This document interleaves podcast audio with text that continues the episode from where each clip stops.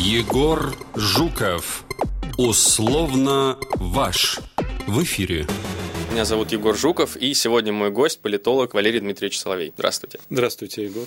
Валерий Дмитриевич, первый вопрос такой. Вот если сравнить вашу риторику где-то, предположим, годовой давности угу. и нынешнюю, то в целом весьма заметно, что сейчас вы делаете значительно больше открытых заявлений, открытых политических заявлений. Ваша риторика становится неприкрыто оппозиционной. Что поменялось в российской политике, что заставляет вас, в общем, быть более открытым и активным? Егор, поменялась не российская политика, поменялся, во-первых, мой статус. Ну, вам это положение хорошо знакомо правда, да.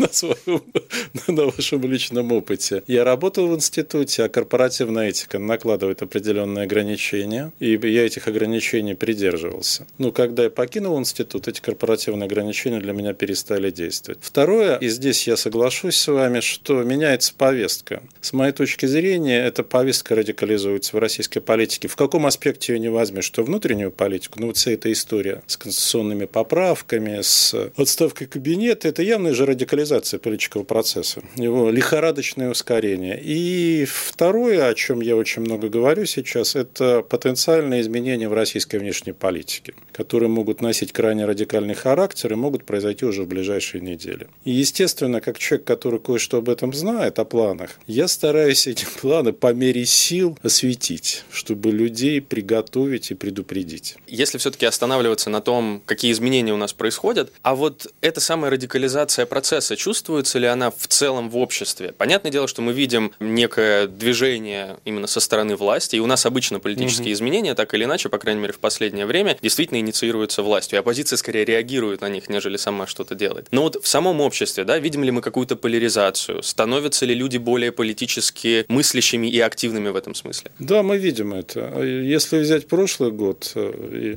даже не имея в виду московские протесты знаменитые, в которых вы тоже участвовали. А, кстати, это, если хотите, в каком-то смысле иллюстрация к тому, что вы сказали, что инициатором выступает власть, а общество и оппозиция реагируют. Я думаю, что так будет и в случае, скажем, возможных досрочных э, парламентских и даже досрочных президентских выборов. А, но есть и те изменения, которые носят внешне, может быть, не очень заметные, но они носят фундаментальный качественный характер. Это изменения в общественном сознании, в общественном мнении. Они начались в 2018 году, во второй половине 2018 года в силу всем известных причин, они продолжаются, и сейчас они привели вот к чему. Подавляющая часть общества, ну, по крайней мере, две трети, считает, что государство, не Путин, не там, Совет Федерации, не Дума, является главным источником несправедливости и беззакония. То есть отсюда один шаг остался до произнесения фразы «государство наш враг».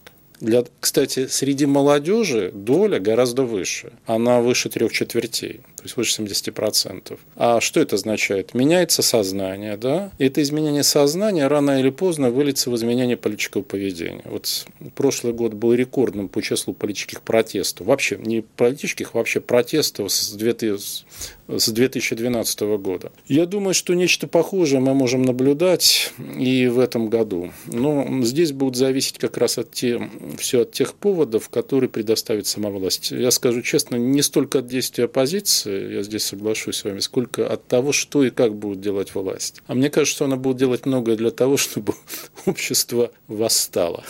Вот вы сказали, что э, в умах людей появляется вот это самое утверждение, что, собственно, государство является главным источником бед, государство нас подводит в каком-то смысле, и при этом как бы не Путин, да, не кто-то конкретный, а вот государство в целом но, тем не менее, мне кажется, должна произойти все-таки эта персонификация, потому что э, восприятие государства как чего-то такого воздушного, летающего где-то вне, вдалеке, можно, конечно, считать, что это вот оно во всем виновато, но если оно где-то там, то и как с ним бороться? А если мы поймем, что есть персоны, то так уже будет Нет, легче. Персонификация происходит. Она происходит на локальном уровне, на региональном, потому что виноват конкретный чиновник. Виноват ли Путин? Да, все большее количество людей считает, что он виноват. Мы это наблюдаем скорее в смягченном определенной форме, там, снижение рейтингов доверия, ну, ну это, это, это совершенно очевидно, хорошо наблюдаемые вещи. А даже если люди не видят альтернативу, они все более четко указывают на того, кого они указывают, считают виновником своих бедствий и виновником несправедливости. Но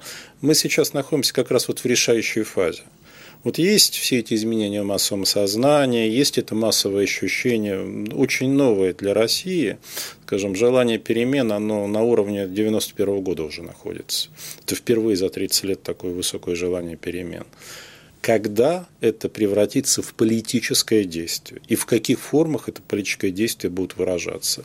С моей точки зрения, это произойдет неизбежно, то есть этот переход. И чем э, дольше мы его задерживаем, ну, власть, естественно, пытается его задержать, тем более радикальную форму он может принять. Ну, это вполне естественно. Если напряжение накопилось, и вы не даете ему выходить, не оставляете никаких щелочек, то, наверное, тогда крышку может снести к чертям. Ты бы хотел поговорить о вот этой самой крышке, которую может mm. снести чертям, вернее, э, как она может быть, как эту крышку можно ликвидировать. А указание на то, что оппозиция в России все никак не может объединиться, это вообще трюизм. Все мы так постоянно да. понимаем, что все никак не можем мы как-то найти друг другу подход. И в этой связи, мне кажется, ну, наиболее явно и наиболее ярко встает все-таки этот вопрос. А какую стратегию должны выбирать все-таки оппозиционные силы? Именно вот в этом контексте, да, каждая оппозиционная сила должна действовать по-своему в конкуренции с другими, или все-таки мы должны не, не, не, не уставать пытаться объединяться? Был в свое время лозунг, я не помню у кого, а, идти врозь, но бить вместе. Uh-huh. ну, на самом деле, возможно, конечно, различные варианты, но а, действие должно быть консолидированным, это безусловно. Пока что мы наблюдаем консолидацию оппозиции только во время больших митингов и вот во время там, марша память Немцова. А консолидацию на почве совместных практик мы практически не наблюдаем. А, может быть, последний раз консолидация на почве совместных практик была в 2011 году, когда оппозиция участвовала, или точнее не участвовала в выборах под лозунгом «Голосуй за любую партию, кроме угу. Единой России». Это была совместная практика, которая оказалась в высшей степени удачной. В высшей степени удачной. Я думаю, что надо искать такие совместные практики вот во время плебисцита по конституционным поправкам и во время досрочных э, выборов в парламент. Я уверен, что это будут досрочные выборы. А если все-таки останавливаться на этом, а что мешает? То есть какие-то у нас личности все очень личности, или действительно настолько разные повестки оппозиционных сил, что просто... Да у меня не было ощущения, что повестки настолько расходятся, честно вам скажу. Я предпринимал и пытаюсь предпринимать в этом отношении некоторые усилия. Э, да, во многом личностные разногласия мешают, потому что это любимое русское занятие. Украинцы это себе приписывают, но на самом деле это вполне могут и русские приписать себе. Не зря же мы братские народы, что собирают строй оппозиционеров, они начинают э, выяснять, кто из них будет в будущем правительстве. И если даже они не выясняют открыто, то они это подразумевают. Ревность, зависть – это, к сожалению, человеческое чувство, характерное для политики. Оно в полном смысле может быть экстраполировано на политику. Очень важно, я считаю, что это чуть ли не одна из главных бед – это отсутствие исторического оптимизма. То есть люди, даже политики, вот в целом общество в России не видит никакой перспективы. Это главное, кстати, подспудная, не явная, но подспудная претензия к власти, что у нас нет никакой перспективы.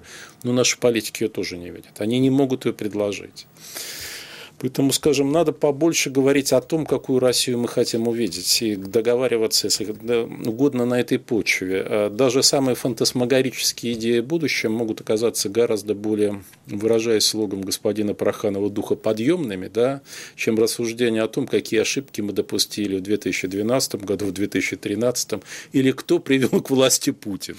Я, кстати, с этим совершенно согласен. Действительно, у нас отсутствует в целом в оппозиционной среде э, образы будущего. Вот какие-то положительные, согласен. позитивные образы будущего, да, то есть мы в целом все весьма, наверное, уже хорошо научились и критиковать эту власть, и более-менее понимаем. Так это же отличительная черта оппозиции нашей. Мы прекрасны в критике, но вот раз мы уже об этом заговорили, угу. вот есть такой, кстати, тоже кандидат в Мосгордуму, которому, кстати, не дало победить умное голосование. Угу. Был блестящий шанс. Я думаю, вы догадываетесь, о ком я говорю. Роман о романе внимания. Да. Вот он сейчас создает дискуссионный клуб, в рамках которого он предлагает обсуждать образы будущего. По разным аспектам. Я считаю, что это очень правильная идея. И надо вот в ней участвовать. И в частности, Дмитрий Гудков и я, мы собираемся принять в этой идее в каком-то Да, еще, еще на этапе подготовки я встречался а, с Романом, ну, да, я да, представляю, понятно. да, что это, я полностью согласен, это отличная идея, потому что действительно, э, ну, нам не хватает мечты в каком-то смысле, нам не хватает мечты и цели. Мечты и, вот, понимаете, есть еще такая экстенциальная слабость оппозиции. Мы не можем заразить, мы не можем заразить общество. Общество смотрит на лидеров оппозиции, честно говоря, оно им не верит. За редчайшим исключением, вот часть общества доверяет Алексею Навальному. Это там и рейтингами подтверждается. Ну, не все общество. Если бы лидеры оппозиции условно смогли бы объединиться, то, конечно, так доверие к некой коалиции бы значительно выросло. Но мы не можем сами себя убедить, не можем договориться между собой, и люди очень хорошо чувствуют эту нашу слабость, экзистенциальную слабость, еще раз подчеркну. Мы не верим в собственную способность изменить страну. Это очень важно. А я считаю, что такая возможность существует. В этом смысле, возможно, как раз э, поведение того же Навального, который, ну, очевидно, пытается строить больше свою некую силу, да, да. построено на своем бренде, э, со своими людьми. Э, возможно, он как раз пришел к этому непосредственно, потому что пытался, пытался и понял, что он пытался, не да, с кем, но никто не согласен. Здесь ведь есть и оборотная сторона. Одним из отличительных и самых важных качеств политика в современном мире считается его интегративный потенциал, то есть способность объединять. Ну, вы как политолог это хорошо знаете. Поэтому, обладая сейчас очевидным преимуществом, это преимущество, и лидерство его никто не оспаривает, он мог бы использовать интегративный потенциал. То есть предложить объединить, но не так, как он это обычно делает, там все страждущие, идите ко мне, да, играйте по моим правилам. Солнце, да, да, да, да, да, и, и поддерживайте только меня. Да. А, что давайте попробуем выработать совместную повестку. А, не все бы пришли, но часть бы точно совершенно пришла, и эта совместная повестка могла бы оказаться гораздо более эффективной, чем условно повестка сепаратистская или расхватанная по там, партийным, идеологическим или каким-то иным нишам. Не уходит ли в прошлое в целом лидерская модель? Потому что если мы, например, посмотрим на пример там, последних протестов, условно, в Гонконге, да, скажем так, мне бы не очень хотелось, чтобы протесты в России принимали такую же форму, как в Гонконге, потому что это все-таки насильственные столкновения. Я что-то не верю в вашу искренность. Я честно, я, меня посадили, ну, не, вернее, не посадили в тюрьму как раз э, за то, что приписали мне призывы к насилию, но я, я там всегда про ненасилие, я про Джина Шарпа, про ненасильственное сопротивление. Да, Джин Шарп, это же, понимаете, это сакраментальное имя, вы произносите его в России, значит, я вы понимаю. протагонист цветной да, революции. Конечно, да. Это... Хотя я, конечно, читал его книгу. Ну, э, самое, самое смешное, да. что я, э, значит, курсовая моя работа на первом курсе была посвящена тому, э, как используют методику Джина Шарпа в странах, которые знакомы с этой методикой и в которых, собственно, происходила та или иная революция. Я изучал, значит, Югославию и Египет. И я, в общем, пришел к выводу, ну, в том, что если в стране происходит революция и активисты знают про Джина Шарпа, то они будут его использовать использовать. Поэтому... Ну, это тот случай, когда знание представляет собой инструмент. Да, да. Это знание инструментально, хотя оно в значительной степени устарело. И вот вы почему вы привели, кстати, Гонконг. Гонконг – это новый опыт массовых практик. А, я уверен, что лидерская модель не может уйти в прошлое по очень простой причине. У людей, вне зависимости от страны, в которой они живут, есть потребность, это универсальная угу. потребность в сильном лидерстве. И дефицит сильного лидерства в мире налицо. Именно поэтому Трамп пользуется такими странными, я бы сказал, с точки зрения здравого смысла, симпатиями. Он вы не факт, что он является сильным лидером, он выглядит таковым. Он выглядит сильным лидером, человеком, способным вести за собой нацию. В этом есть потребность в любом обществе, в любой стране мира. Это одна сторона. Вторая сторона, что касается практик, я могу согласиться с тем, что лучше э, анонимизированные практики. По крайней мере, в тех странах, где ваша персонификация тут же составляет для вас угрозу преследования. Да? То есть децентрализованный протест, кстати, как показали с этой точки зрения, очень интересные летние протесты в Москве, они носили, как только они приобретали децентрализованный характер, то есть люди не стремились собраться, в одном месте, они начинали расходиться, расширяя площадь сопротивления. Тут же это оказывалось неразрешимой проблемой для тех, кого мы называем силами правопорядка. Значит, в этом смысле э, децентрализованный протест, он предполагает диверсификацию руководства. Там, скажем, взаимозаменяемость условной такой руководящей группы, хотя ее вполне может и не быть. Здесь э, очень эффективно оказался опыт желтых жилетов во Франции, где руководство таки не удалось найти. Здесь еще более эффективным оказался опыт Армении в которой как раз использовалась тактика да, не столкновения с силовиками. Там, да, я полностью согласен с вашим посылом о том, что будущее за мирным ненасильственным протестом, в полном смысле слова, мирным и ненасильственным, у него очень большой потенциал, мы даже не представляем, насколько велик. Но в Армении был очень хороший лидер – все-таки очень хорошие. Да, в Армении это правда. Ну, там здесь, произошло. Мы всегда можем найти отличия, объяснить, почему русские не армяне, почему русские это не жители Гонконга, почему русские не украинцы. А давайте мы что-то в конце концов предложим свое, чтобы оказалось настолько же эффективным. И это, кстати, э, повестка, которую тоже надо обсуждать оппозиции, помимо образа будущего. А, я вот как раз хотел чуть-чуть остановиться на угу. образе будущего, но немного в другом контексте, как, как раз в контексте Армении. Э, значит, один очень интересный момент был забавный во время того, пока я еще сидел в тюрьме, когда ко мне приходили адвокаты, мне рассказывали, что, значит, по федеральным каналам рассказывают про то, как я ездил в Армению, обучался там цветным революциям.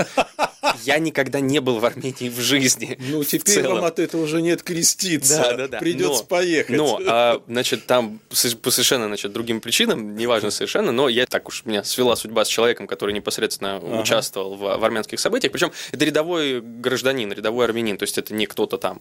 И он мне показывал вот на своем айфоне, ну, видео, которые вот были ну, с, вот с тех самых И событий. вы узнавали. Не-не-не, смотрите, я к чему это говорю. Вот он мне показывает, значит, один переулок, люди ага. танцуют, му, да. значит, музыканты какие-то, люди там хороводы водят в другом месте, кто-то там, не знаю, какую-то театральную постановку делает. То есть такое ощущение, как будто это некий праздник. И вот во многом это, возможно, и выводило людей на улицу, потому что они понимали, что что-то светлое грядет.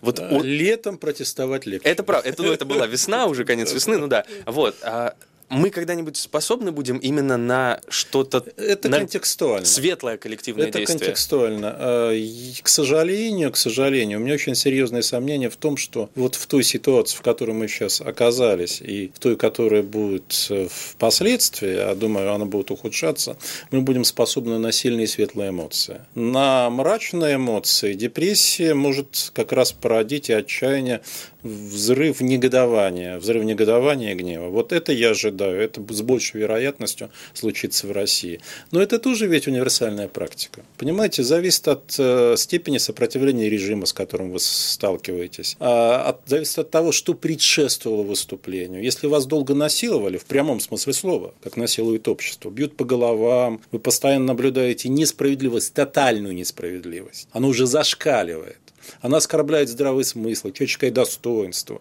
А, любые представления о совести и морали, о законе разрушены. Что у вас остается? Желание танцевать? Злость и месть. Желание. Вот, да, да у вас я, ничего я не остается. Я понимаю, Вы внутри, как выжженная пустыня. Просто в этом смысле, конечно, у нас все равно остается выбор, да, мы будем стараться мстить или мы будем стараться... Не надо никому мстить, надо добиваться справедливости за добро платить добром, за зло по справедливости. По закону. Давайте добавим для чистоты. По закону, да. По как, закону. Как, как наш президент в России говорит, все в рамках закон. закона. В России прекрасный закон. Прекрасный. Ну, ну ужасные практики. Полным-полно, на самом деле, законы тоже так себе. Может быть, поговорим про это еще. Но я как раз хотел бы зацепиться за другую вещь. Вот вы сказали ага. про справедливость. И действительно, социология показывает какие-то абсолютно ну, огромный запрос на справедливость да, в нашем обществе. Вот. И ну, если упрощать, запрос на справедливость, вернее, саму справедливость можно разделить на два таких основных типа. Вот у нас есть справедливость как некое равенство и справедливость как некая свобода. Ну, это два, там, равенство и свобода очень часто конфликтуют Я бы между собой. добавил, мне кажется, это очень важно, это справедливость и равенство перед законом. Вот мне кажется, это вот сейчас это, самый острый дефицит. Это некое, некое, да, можно, можно сказать, пересечение да. между ними, это некое равенство возможностей, то есть как бы не, да, не результатов, да, да, но да, равенство да, возможностей. Да. И вот э, все-таки я хотел немного углубиться в эту тему, чуть чуть-чуть. Вот э, если говорить про справедливость как равенство, про, там, предположим, равенство результатов, угу. да, то это некая левая ценность в первую очередь. Если мы говорим про справедливость как про то, когда человек получает то, что он получает в результате своих умений, своих знаний, конкурируя при этом с другими людьми, это правая ценность. А мы видим запрос на справедливость, но мы не понимаем до конца, на какую справедливость, на правую или левую. Егор, вот этим, вы знаете, не надо заморачиваться. Важно, это, это важно, это потому что левые придут к власти интерпре... или правые. Я объясню. Это очень важно для интерпретатора. Да. Если вы занимаетесь социологией, да, если вы изучаете политические идеологии, то это для вас очень важно, попытаться разделить. Если вы занимаетесь практической политикой, для вас не имеет никакого значения. Потому что а, наименьший общий знаменатель во всех политических кризисах, во всех революционных протестах – это требование справедливости. Оно объединяет всех. Как бы люди его не понимали, они его всегда трактуют по-разному. И вот в момент входа в кризис это объединяет всех в кризисе это, что получается на выходе, не зависит от того, что было на входе. Это чрезвычайно важно иметь в виду. Потому что меняется соотношение сил в ходе самого кризиса, в ходе его динамики. Я, допустим, сторонник скорее правого понимания справедливости. И вот мои наблюдения за обществом, мое изучение социологии качественной показывают, что на самом деле э, идея левого реванша – это большой миф угу. что общество наше совсем не такое левое, каким его пытаются представить. Потому что мы с вами говорили несколькими минутами раньше, что люди хотят отмщения, воздаяния, да, а это правда. Но дело в том, что желание, в том числе социальной мести, ну, если мы возьмем такое категорическое выражение социальная месть, это не желание солидарности – где вы увидите в России солидарность? А ведь базовая левая Цеховая ценность у нас корпоративная. Корпоративная, корпоративная да. где вы она возникает, слава богу. Вот то, что мы видели в связи с делом несчастных пензенских ребят, да, но это корпоративное. Солидарности как общенационального явления, солидарности как призыва вы не видите.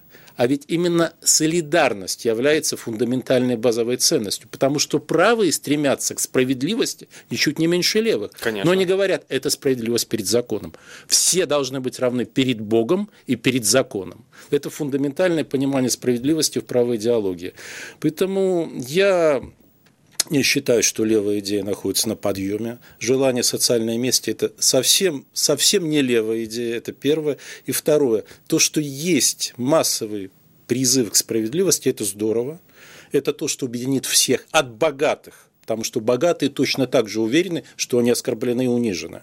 Ну, хотя уже по другим причинам, да, чем те, кто находится в социальном низу. А вот что будет дальше, это уже вопрос. Если будут в результате кризиса на его исходе установлены демократические правила игры, это не означает, что в России, кстати, будет демократия. Демократию придется довольно долго здесь формировать, к великому нашему сожалению. То тогда будет более-менее честная конкуренция. И только в этой конкуренции мы сможем понять, кому же люди будут симпатизировать. И я совсем не удивлюсь, если мы вдруг обнаружим, что они больше тяготеют условно к Столыпинскому, чем к ленинскому типу.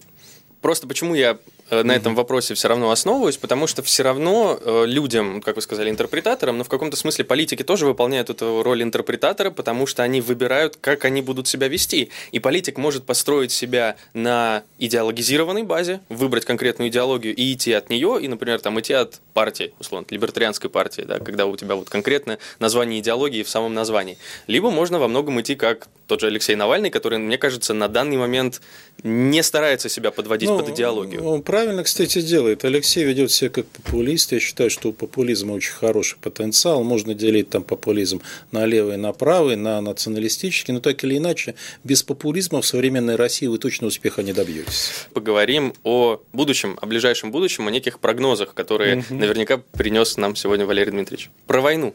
Надо вообще объяснить, почему я стал об этом говорить. Угу. Ну, давайте представим себе ситуацию. Это в моем случае является реальностью. Вам становится известна информация, которая представляет общественный интерес. Общественный интерес. Эта информация носит крайне тревожный характер. У вас очень простой выбор. Или умолчать об этой информации, или придать ее гласности, невзирая ни на какие обстоятельства, не означает, что совсем уж не думая о себе. Я все-таки не Данка, который там готов вырвать свое сердце.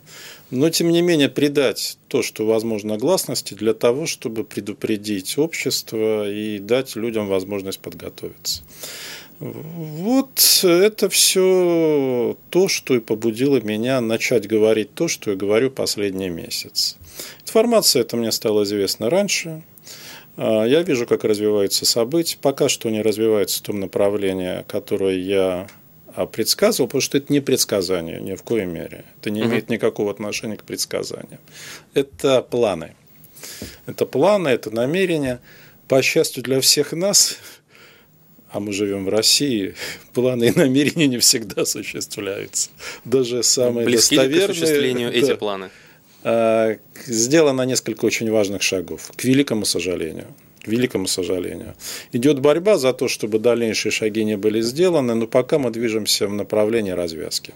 Эта развязка может носить крайне неприятный характер для, в частности, Украины, для Белоруссии и, может быть, даже для наших соседей в Прибалтике. А зачем сейчас власти война? Ведь э, идет э, вот эта вот история с Конституцией, вроде планомерно, вроде общество никак не реагирует, можно спокойно пронести и ну, дальше спокойно править. Ну, если это даже не будет в полном смысле война, потому что когда мы с вами говорим о войне, у нас что возникает всегда в голове?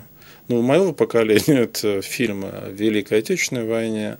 У вас, возможно, это компьютерные, компьютерные игры. Да. Мемы про Третью мировую, да. Мемы про Третью мировую или опыт войны в Донбассе. Нет, речь идет о неких гибридных операциях. В отношении Украины это принуждение к миру. Принуждение к миру, естественно, в кавычках, потому что со стороны президента Зеленского были даны некоторые обещания по выполнению Минских соглашений. Эти с точки зрения российской стороны эти обещания а, не выполняются, соглашение саботируется, о чем, впрочем, российские официальные лица стали говорить открыто.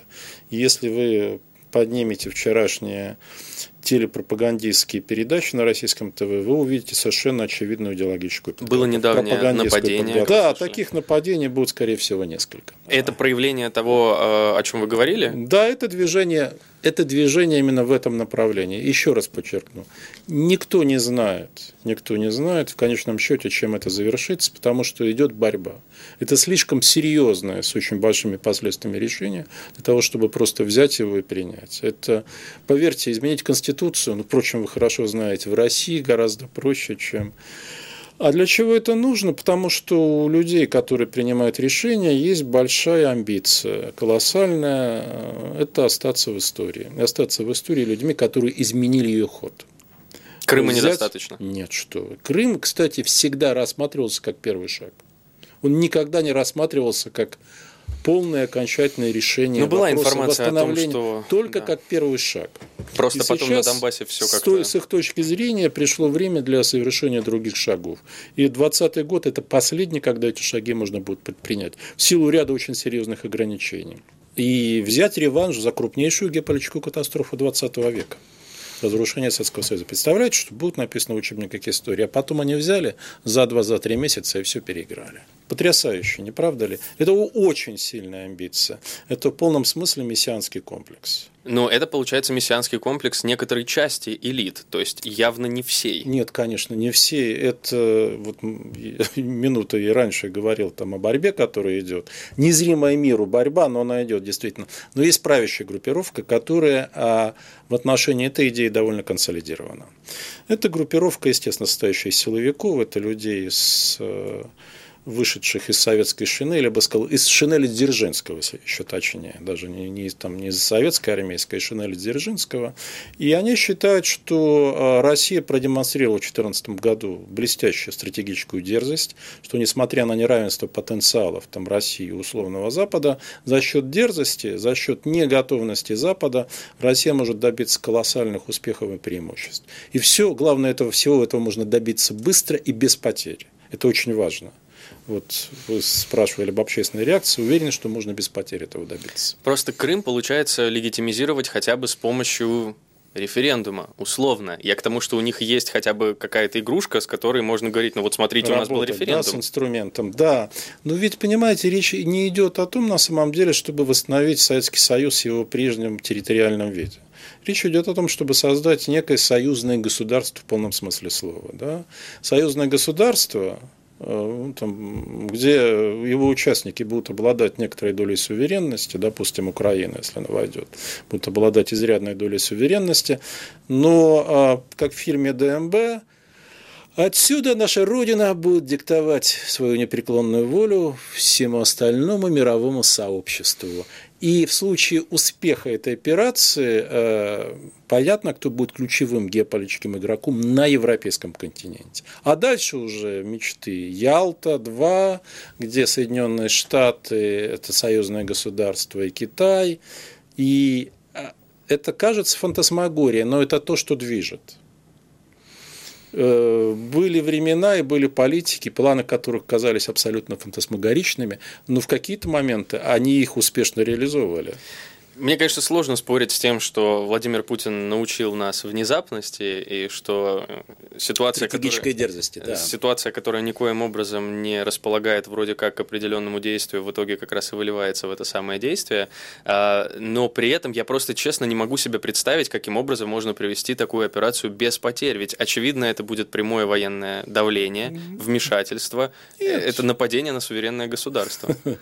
А если государство само попросит обратно? Само помощь? попросит? Да, возможно, такая ситуация. Вот вам она кажется сейчас фантасмагорической, она вполне может возникнуть.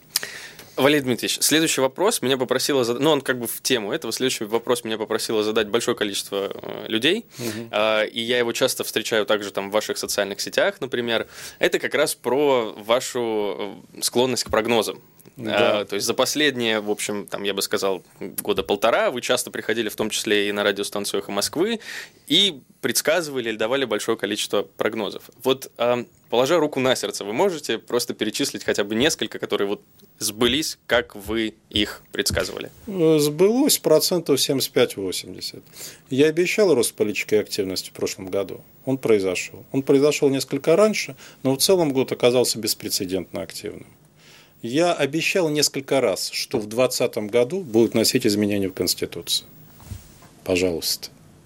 Я говорил, это правда было довольно давно, но это тоже имеет значение, что а, президентом США станет Трамп. Я был в России фактически одним из немногих, кто об этом. Да и что в России, в мире. Вы Трамп и стал, и Трамп все. стал, вот видите, в какой я компании оказался. Я говорил о том, что Чайка будет отправлен в отставку раньше раньше, чем э, все остальное правительство. Ну, в данном случае это совпало. Так что много чего совпадает. Процентов 75-80. А в прогнозировании, понимаете, не может быть попадания там с точностью до дня. Это, вы знаете, это невозможно по определению. Но здесь есть и другая сторона. Вот есть то, что можно назвать прогнозом, а есть то, что можно назвать знанием. Я очень часто делюсь знанием. Но если вы что-то знаете, вы об этом говорите, жизнь ведь может это изменить. Я приведу пример. Угу. Вот дважды на столе Владимира Владимировича в свое время лежал указ о назначении Алексея Леонидовича Кудрина вице-премьером с особыми полномочиями для проведения экономических реформ. Лежал указ. Вот так на столе. Указ не был подписан. Если вы знаете о том, что этот указ лежит, что вы делаете? Ну, вы говорите о том, этом, что да. да, Кудрин может стать вице-премьером. Но это же не от вас зависит, станет он вице-премьером или нет. А, Валерий Дмитриевич, тогда вопрос в продолжении этого. Вот если можно так как-то угрубить и упростить, а, какую часть вот прогнозов, которые вы даете, вы основываете на неком своем внутреннем ощущении, интуиции и своих знаниях, и какую на той информации, которую с вами Большую часть на делятся? информацию. Большую часть на информацию. Почему с вами делятся информацией? А, Ведь э, люди же знают, что вы ее сделаете публичной. Или в этом и цель? Некоторые из них хотят этого, некоторые из них. Я, кстати, далеко не всю информацию придаю публичности, чтобы вы поняли. Э, в лучшем случае там 50-ю часть, предварительно спрашивая, можно ли это сделать или нет.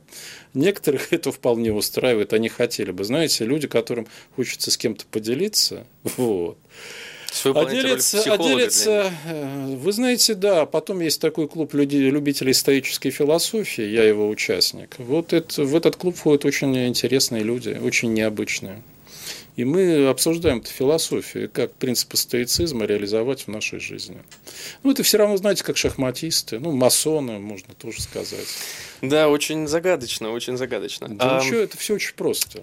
Продолжая эту тему, продолжая тему как раз нашей угу. власти как некого сборища элитных групп, башен и так далее. Конгломераты. Конгломераты, да. да, вот мы часто произносим эту фразу борьба башен, элитные группировки, борьба элит, но мы очень часто при этом не конкретизируем, а кого конкретно мы имеем в виду. Вот. И, собственно, на настоящий момент, вот на начало 2020 года, какие основные элитные группы мы можем выделить вообще в нашей власти, вокруг кого они сконцентрированы и чего они хотят? Я вас разочарую, но есть только одна элитная группа, которая определяет политику. Это группа силовиков. Все остальные сейчас по боку. Там может идти дискуссия о том, кто станет каким министром, и когда новый кабинет формировался, там были бенефициары, которые боролись за теле. Вы там можете сказать, вот эти министры связаны с Собяниным, эти министры связаны с Ковальчуками. Но в том, что касается определения стратегической повестки, стратегической, то что носит ключевой характер, безусловно, силовики. Никто на них повлиять не может. Как так И, безусловно, а кому может доверять президент-чекист? Ну, подумайте. Ну, сначала он доверял либералам. Он никогда им не доверял. Он ими всегда пользовался. Это очень важно. Он их всегда использовал как инструменты. Он блестящий мастер маскировки. Блестящий. Вот в этом смысле он сполна использует свои профессиональные компетенции. Поверьте сполна, более чем на, я бы сказал, на, на 146%. Но кто-то же сейчас сопротивляется силовикам в желании произвести эту спецоперацию? Вы знаете, как ни странно, это не прагматики, это другие люди из числа тех же силовиков. Угу. Потому что есть те, которые считают ну, как было такое выражение в 90-е годы среди бизнесменов, крутизна глаза замылила, которым вот, собственно, крутизна глаза замылила. А есть э, все-таки люди реалисты, и, как ни странно, к некоторым из них милосердие порой стучится в сердце. Затронем другую тему, которую мы уже поднимали сегодня. Это досрочные выборы. Досрочные mm-hmm. выборы в Госдуму. А, все-таки, да, как-то у нас происходят одно за другим события, которые, можно сказать, намекают нам на возможные досрочные выборы. Вот недавно Сергей Миронов, лидер партии «Справедливая Россия», партии, которую какой угодно, но уж оппозиционной точно нельзя назвать, вдруг призвал значит, Генпрокуратуру и Верховный суд разобраться в деле сети, запрещенной на территории России организации, должен я это указать.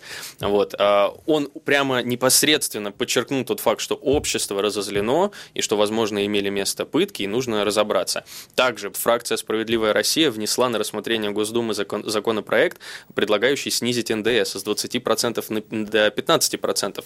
С одной стороны, мне, конечно, очень нравится, как левая партия правеет, это ну чудесно. Ну, да, она действительно это, движется направо. Это просто блестяще, вот, но Миронов шлет нам сигналы о досрочных выборах? Да не только Миронов, все шлют эти сигналы о досрочных выборах, и мне мои коллеги уже сказали, какое есть правовое основание для самороспуска Думы. Она может вполне самораспуститься. Угу.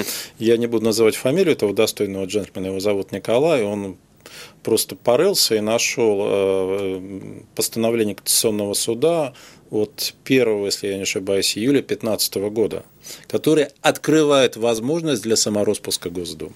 То есть ничего не надо уже даже придумывать, все уже есть. И этим постановлением вполне можно воспользоваться как базой. А другое дело, что когда, это вопрос уже технический, но на самом деле сейчас важнее даже, когда это, когда будут выборы, в сентябре или в декабре, это первое, и второе, последуют ли досрочные президентские выборы. Я вот считаю, что с высокой вероятностью будут тогда в следующем году и досрочные президентские выборы. А это все не сможет пойти под откос, если все-таки произойдет эта самая операция? Спецоперация Вы знаете, военная. многое пойдет под откос даже без этой операции, потому что не факт, что она произойдет. У нас окно возможностей, точнее у них окно возможностей открыто в течение всего там двух-трех недель условно с 20 февраля по 10 марта. То есть, если до 10 марта нет войны, да, не будет? то мы можем вздохнуть с вами с облегчением. Понятно. И, как всегда говорили советские люди, главное, чтобы войны не было. Выходим из бункера а дальше вступает мирный сценарий кризисного развития, потому что то, что сейчас происходит, это явно лихорадка. Эта лихорадка имеет очень серьезные причины, связанные там, с личными обстоятельствами самого президента. И источник этой лихорадки тоже в личных обстоятельствах самого президента. И все будет меняться. Все будет меняться, когда скверная система, находящаяся в очень плохом состоянии, э, очень плохом уровне управляемости, входит в такую высокую турбулентность, она начинает рассыпаться. Готовы ли они к досрочным выборам? Потому что такое ощущение, что не готов никто. Да, потому что эта повестка президентская, она ошеломила всех. Но что делать? Придется. Придется. А вы понимаете, какой... А? У, у, у, Единой, у Единой России конституционное большинство. Почему бы не досидеть и не, не сделать сначала все? Как бы? Слушайте, э, знаете, если решение... Оно, конечно, до конца еще не принято. Угу. Это еще будет обсуждаться. Пока все идет вот к этому, к досрочным выборам.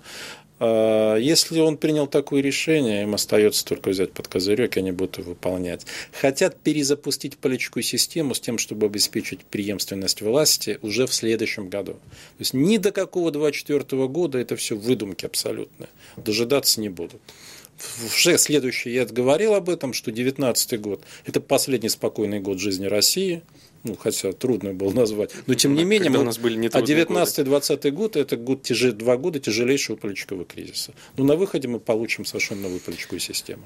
А, за оставшиеся две минуты я бы хотел затронуть тему, которая, конечно, совсем… 30-40 не... вопросов. которая совсем не про две минуты, а про все наше ближайшее будущее, непосредственно про сами эти поправки в Конституции и про вот это голосование. Мы как бы немного сейчас перепрыгнули этот этап, начали говорить, да, о досрочных выборах. Все пройдет для них очень гладко, или у оппозиции есть шанс, например, Постольку, поскольку ну, мне глубоко очевидно, что там э, стратегия бойкота будет неэффективна из-за того, что у нас нет порога явки. Совершенно Если оппозиция верно. призовет голосовать нет, вынести вотом недоверию Путину, это возможно? Оппозиция, конечно, призовет голосовать нет. Жаль, что Навальный не призывает голосовать Жаль, согласен. нет, да, потому что его голос бы значил очень много. Это можно без обиняков говорить. Для общества это все не очень понятно, вот честно. Они люди знают, что их обманывают. Они, очень, они научены, что если что-то власть делает, вот так вот, но она нас обманывает.